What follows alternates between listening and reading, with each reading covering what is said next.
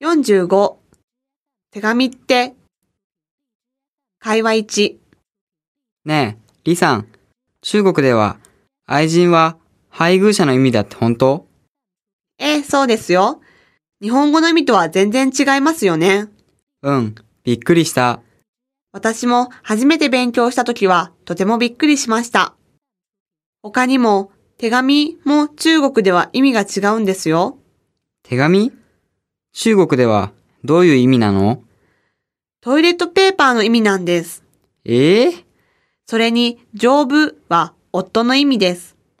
同じ漢字でも、意味が全然違うんだね。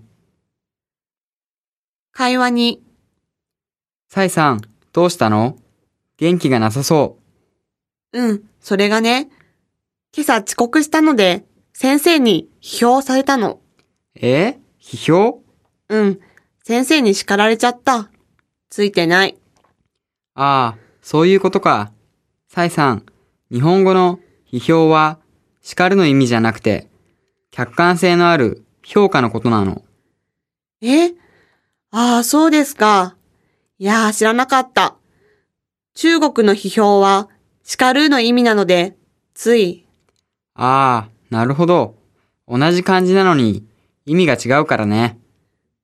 客観性のある評価というと、本の批評や映画の批評などは、別に本を批判したり、映画を批判したりするという意味ではないんだね。そうそう、飲み込みが早いね。